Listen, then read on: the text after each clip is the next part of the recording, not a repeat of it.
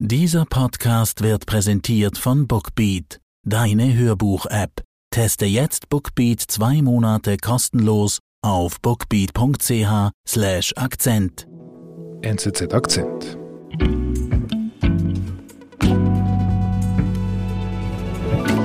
Ja, hallo, mein Name ist Judith Kormann. Ich bin Redakteurin in der Auslandredaktion der NZZ mhm. und dort unter anderem für Frankreich zuständig. Mhm. Wie bedeutsam sind eigentlich die, die Le Pens so für die französische Politik? Ja, die Le Pens die sind seit Jahrzehnten Teil der französischen Politik. Das ist die unbequeme Kraft am rechten Rand, kann man sagen. Also so eine Art Stachel eigentlich in der politischen Landschaft, die immer wieder mit Provokationen, also vor allem in der bisschen weiter zurückliegenden Vergangenheit mit Rassismus, mit Xenophobie, mit Antisemitismus auch eine Zeit lang von sich reden machten. Mhm. Und diese Familie versucht schon lange in Frankreich an die Macht zu kommen. Mhm. Sie standen zweimal in der Stichwahl um das Präsidentenamt. Das war 2002 mit dem Vater Jean-Marie Le Pen. Mhm und vor fünf Jahren mit Marine Le Pen, seiner Tochter. Mhm. Und jetzt steht sie wieder in der Stichwahl. Mhm. Und wie sieht die Situation dieses Mal aus? Dieses Mal sind sie so nah daran zu gewinnen wie noch nie. So nah an der Macht waren die Le Pens noch nie, sagt Kollegin Judy Kormann. Marine Le Pen lag im ersten Wahlgang nur knapp hinter Emmanuel Macron. Am Sonntag kommt es nun zur Stichwahl ums französische Präsidentenamt. Judith, ähm, warum könnte es denn diesmal klappen für die Le Pens mit der Marine Le Pen? Marine Le Pen est élue président du Front National. Dazu muss man sich anschauen, was Marine Le Pen mit der Partei gemacht hat, mit der Partei, die ihr Vater gegründet hat in den 70er Jahren, der Front National, wie sie lange hieß. Sie hat diese Partei 2011 übernommen. Und sie hat ihre Strategie der Entdiabolisierung vorangetrieben. Und Entdiabolisierung, was heißt das? Ja, also das Entteufelung kann man sagen. Das heißt, sie hat begonnen, als sie die Partei übernahm, sie zu säubern von Antisemitismus, von offen zur Schau getragenem Rassismus. Mhm. Sie hat versucht, die Partei salonfähig zu machen. Mhm. Okay, also sie hat quasi richtig aufgeräumt. Ja, sie hat die Partei quasi aus diesem rechten Rand ein bisschen rausgeholt, Schritt für Schritt, und wollte zeigen, dass sie regierungsfähig ist. Teil von dieser Strategie war auch, dass sie ihren Vater, der immer wieder Provokationen geschürt hat, also der die Gaskammern zum Beispiel mehr als einmal als Teil der Geschichte bezeichnete, den hat sie ausgeschlossen aus der Partei 2015. Aha, okay. Es ist ja auch gelungen, ein Jahr davor, also mehrere Rathäuser zu erobern in Frankreich, Bürgermeister zu stellen, zu zeigen, dass sie eine Stadt regieren können, dass sie fähig sind, die zu verwalten. Mhm. Und hat so versucht, die Partei immer respektabler zu machen. Mhm. Bonsoir et bienvenue. Bonsoir Marine Le Pen. Bonsoir, bonsoir Emmanuel Macron. Und dann ist sie auch angetreten zur Präsidentschaft, wie ihr Vater. Genau, sie ist 2012 schon mal angetreten zur Präsidentschaftswahl und wurde da Drittplatzierter. Und fünf Jahre später, 2017 nochmal. Mhm. Und da hat sie es in die Stichwahl geschafft. Mhm. Euh, je suis euh, la candidate de la nation qui protège, euh, qui protège nos emplois, qui protège la sécurité de nos compatriotes, qui protège nos frontières. Sie stand Emmanuel Macron damals schon gegenüber. Cette belle démonstration que vous venez de faire, Madame Le Pen, je ne m'attendais pas à autre chose. Und hatte sich schon sehr um Mäßigung bemüht aber ihr angriffiger Stil kam ihm immer wieder durch. Devant les communautaristes, devant les puissances d'argent, devant les banques, also zum Beispiel gab es eine Debatte mit Macron, wo sie sich richtiggehend blamiert hat. Also sie hat Wissenslücken offengelegt, sie hat es komplett versäumt, ihr eigenes Programm zu erklären. Sie hat immer nur den Gegner attackiert. Dieses Aggressive ist da wieder klar durchgekommen. Sie hat damals auch für den Austritt aus der EU geworben. Sie wollte eine Rückkehr zum Front. Und diese Vorschläge haben einen Teil der Wähler ganz klar verschreckt. Mhm. Sie hat sie dann danach fallen lassen, also heute wirbt sie nicht mehr damit. Sie hat ihr Programm angepasst. Und sie hat nach dieser Niederlage 2018 auch ihre Partei umbenannt. Mhm. Also von Front National in Rassemblement National. Je vous proposerai donc que le Front National devienne le Rassemblement National. Vive la République! Vive la France!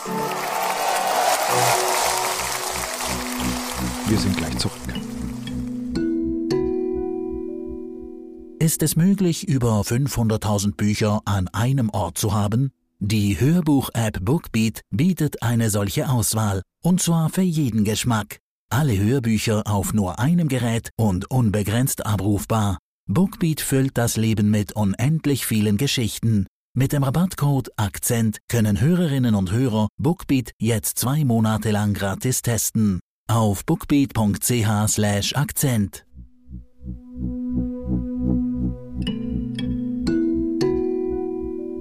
Okay, also ein neuer Name. Sie nimmt Teile ihres Programms raus, zum Beispiel mit, der, mit der Rolle Frankreichs in Europa. Wie gibt sie sich denn fünf Jahre später im, im, im Wahlkampf denn jetzt? Sie tritt diesmal noch gemäßigter auf. La nation, c'est un acte d'amour permettant aux Français de se considérer comme frères. L'unité des Français, c'est le cœur de mon projet présidentiel. Und vor allem auch bemüht sie sich um ein Image als seriöse Politikerin. Sie will zeigen, dass ihr Programm hält, dass sie das auch umsetzen kann. Ähm, in ihrem Wahlkampfvideo sieht man sie Kinder umarmen und zwar gleich mehrmals. Man sieht sie viel lächeln, man sieht sie Kaffee trinken. Also sie kehrt ihre ähm, persönliche Seite sehr hervor. Sie spricht von ihrer Kindheit, sie spricht von den Herausforderungen als alleinerziehende Mutter. Sie bemüht sich wirklich so dieses ja, nahbar zu En sein. vous assurant un système de santé efficace et accessible partout. Ja, sie gibt sich ganz klar als die, die Kandidatin des Volkes, ähm, als fürsorgliche Landesmutter und ja, es, es wirkt einfach weniger aufgesetzt als beim letzten Mal. Le vote, le peuple gagne. Pour que vive la France. Nimmt man ihr das ab? Ähm, zum Teil, ja. Und das liegt auch an der Rolle, die ihr die französischen Medien geben. Also sie war sehr oft in Interviews geladen und sie wurde da auch zu ihrem Privatleben befragt. Vous avez six chats, c'est ça J'ai six chats, oui. Sie konnte über ihre sechs Katzen erzählen. Die, also sie bezeichnet sich als Katzenzüchterin. euh, euh. Sie hat ganz klar da dazugelernt. Sie präsentiert sich wirklich gelassen. Sie ist eine routinierte Wahlkämpferin, sie ist eine routinierte Politikerin. Sie lächelt sehr viel. Sie wirkt sicher auf einen Teil der Franzosen auch sympathisch damit. Euh. Jazz, Paloma, Chadé, Chalimar, euh, Oural et Piccolina. Eh bien, c'est là-dessus que nous terminons ce Face au GG. Merci euh, Marine Le Pen d'être passée face au GG. Merci beaucoup. Bonne campagne. Letztlich wirkt sie ja damit eher tatsächlich gemäßigt und nicht mehr so extrem wie vor fünf Jahren. Ja, also sie hat ganz klar ihren Schrecken verloren für die Franzosen. Und das liegt auch an einem anderen Faktor, den sie nicht direkt beeinflusst. Und zwar hat sie in diesem Wahlkampf erstmals am rechten Rand wirkliche Konkurrenz bekommen durch ähm, Eric Zemmour. Das ist ein rechtsradikaler Publizist, der sich auch um das Präsidentschaftsamt beworben hat. Er wurde mehrmals wegen Anstiftung zum Rassenhass verurteilt, weil er unter anderem minderjährige Migranten pauschal als Vergewaltiger, als Diebe, als Mörder bezeichnet hatte. Also er provozierte immerfort und ja, und dominierte damit eine Zeit lang im Winter auch den Wahlkampf, hat sie in den Schatten gestellt, hat sie aber auch viel gemäßigter erscheinen lassen. Du sagst eben gerade erscheinen lassen. Also ist sie denn quasi in die Mitte gerutscht, auch mit ihren Positionen? Oder wirkt sie nur so, als ob sie in die Mitte gerutscht ist? Oder was ist der Kern ihres politischen Programms denn jetzt? Also in die Mitte ist sie ganz klar nicht gerutscht. Es gibt Änderungen in ihrem Programm, die man nicht ignorieren kann. Also sie wirbt eben nicht mehr für den EU-Austritt. Sie hat auch andere sehr umstrittene Vorhaben fallen lassen. Zum Beispiel wollte sie die doppelte Staatsbürgerschaft verbieten. Sie hat kontroversen Teile ihres Programms hat sie abgeschafft, aber im Kern bleibt ihr Programm ausländerfeindlich, es bleibt ultranationalistisch und ja, europafeindlich auch. Und das macht sie jetzt so gefährlich für Macron? Also du, du hast ja zu Beginn unseres Gesprächs gesagt, sie sei so nah dran, jetzt quasi Macron vielleicht abzulösen als Präsidentin. Aber im Kern ist sie ja immer noch quasi rechtsnational, wie früher. Ja, also es gibt einen Teil der Bevölkerung, den das nicht stört. Das ist einfach so.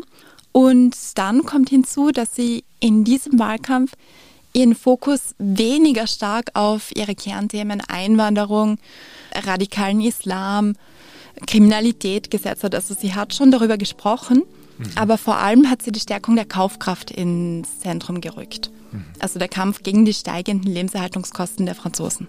Le constat euh, Was heißt das? das? Genau, das heißt, sie gibt sich als diejenige, die die Franzosen dabei unterstützen wird, dass ihre Lebenserhaltungskosten nicht so stark steigen, die ihnen dagegen unter die Arme greifen wird. Und sie hat diesen Fokus relativ früh gesetzt. Euh, entre l'augmentation du fuel, l'augmentation euh, du carburant, l'augmentation euh, des taxes, des assurances, euh, de, de l'électricité, du gaz et, et tout le reste, évidemment le pouvoir d'achat a augmenté. Also sie hat nicht versucht, mit Seymour zu konkurrieren und eben auch mit Provokationen aufzuwarten und sich in schrillen Vorschlägen zu überbieten, sondern sie hat sich wirklich auf die Kaufkraft stark konzentriert. Sie ist lang durchs Land gereist, mit der Bevölkerung in Kontakt getreten, verspricht ihnen eben, ihre Situation erträglicher zu machen für diejenigen, die Schwierigkeiten haben, über die Runden zu kommen. Also sie schlägt sich auf die Seite des einfachen Mannes, der einfachen Frau. Genau, das tut sie schon lange. Das an sich ist nicht neu. Aber eben sie trägt es in diesem Wahlkampf sehr stark zur Schau.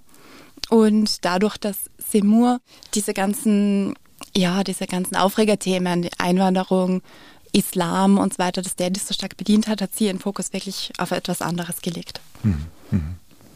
Und damit hat sie Erfolg.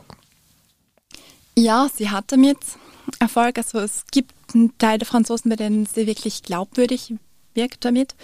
Und was ihr bizarrerweise entgegengekommen ist, ist der Ausbruch des Kriegs in der Ukraine. Mhm. Das verwundert deshalb, weil Le Pen lange also eine Nähe zum Kreml gepflegt hat. Sie hat auch immer wieder ihre Bewunderung für Wladimir Putin erklärt. Mhm. Und das hätte ja eigentlich schaden müssen. Mhm. Aber sie hat dann die Situation sofort genutzt, um auf die Kaufkraft zu pochen. Also als die EU die ersten Sanktionen verhängt hat, hat sie sofort gesagt, ja, aber das darf den Franzosen nicht schaden, das darf der Bevölkerung nicht schaden. Ces sanctions ont pour conséquence euh, de frapper en réalité euh, nos entreprises et, et, et les particuliers. Also die steigenden Lebenserhaltungskosten, das ist ein Thema, das die Franzosen schon länger umtreibt. Also das ist auch bei Umfragen immer wieder, mhm. wird es als die größte Sorge gesehen mit Abstand. Und jetzt mit dem Ausbruch des Kriegs in der Ukraine hat sich das natürlich noch akzentuiert, weil die Preise weiter steigen, gerade Benzin, Gas, Strom. Die Inflation ist weniger stark als in anderen europäischen Ländern, weil die Regierung einige Maßnahmen erlassen hat, um gegenzusteuern aber sie ist da und die Angst davor, dass alles noch teurer wird, ist groß. Mhm. Das ist das Thema der Stunde überall in ganz Europa und sie hat das natürlich schon beackert vor dem Krieg und jetzt kommt der Krieg und das spielt ihr in die Hände. Genau, also sie hat davor schon ihren Wahlkampf stärker auf dieses Thema fokussiert und ja, das kommt ihr jetzt sicher in gewisser Weise gelegen. Parce que je considère que l'énergie est un bien euh, de première nécessité. Je veux pas que les Français aient le choix entre euh, manger et se chauffer. Euh, ce qui est Und jetzt ist sie in der Stichwahl mit Macron am nächsten Sonntag. Die große Frage natürlich, du hast es angedeutet, sie ist so nah dran. Reicht es denn für sie? Also Umfragen sehen Macron nach wie vor als Sieger, aber sie rechnen auch mit einem knapperen Ergebnis als vor fünf Jahren. Vor fünf Jahren war es wie? Vor fünf Jahren hat er mit über 60 Prozent gewonnen. Aha. Okay, ein deutlicher Sieg. Und jetzt wird Genau. Jetzt ist die Rede von je nach Institut von 54 Prozent, 51 Prozent. Also es wird schon sehr knapp im Moment. Und die Herausforderung für Marine Le Pen wird in den letzten Tagen darin bestehen, dass sie dieses Bild einer seriösen Politikerin, die regieren kann, dass sie das aufrecht erhält. Mhm. Macron hat schon vor dem ersten Durchgang immer wieder darauf gepocht, sie als rechtsextrem darzustellen, die problematischen Seiten ihres Programms darzustellen, sie nicht zu banalisieren. Er wirft auch der Öffentlichkeit vor, dass sie sie banalisiert haben in gewisser Art und Weise. Und sie wird natürlich versuchen, weiter ihre Glaubwürdigkeit hervorzukehren, also zu zeigen, dass ihr Programm auch hält. Mhm. Schafft sie es? Hast du eben noch nicht gesagt. Und das ist schwer zu sagen. Also ich denke, die Chancen für Macron stehen auf jeden Fall besser. Aber man kann es nicht völlig ausschließen, dass sie gewählt wird. Und wie gesagt, viel wird jetzt von den letzten Tagen abhängen. Es gibt auch noch eine Fernsehdebatte zwischen den beiden. Und da wird sich zeigen auch, ob Le Pen jetzt wirklich aus ihrem Versagen vor fünf Jahren gelernt hat oder ob sie, ja, oder ob das wieder im Fiasko endet. Okay. dann wird es wohl das letzte Mal sein, dass eine Le Pen ähm, sich für die Präsidentschaft von Frankreich aufstellen lässt. Das ist nicht sicher. Also Marine Le Pen hat eben vor ein paar Monaten gesagt, wenn sie verliert, tritt sie voraussichtlich nicht nochmal an. Gibt aber auch noch ihre Nichte, die noch extremere Positionen vertritt als sie. Und selbst wenn jetzt keine Le Pen mehr antreten sollte, dann wird es sicher jemand anderen geben, der diese Wählerschaft bedient. Liebe Judith, vielen Dank. Sind wir gespannt, wie es rauskommt am Sonntag. Danke. Das war unser Akzent. Ich bin David Vogel. Bis bald.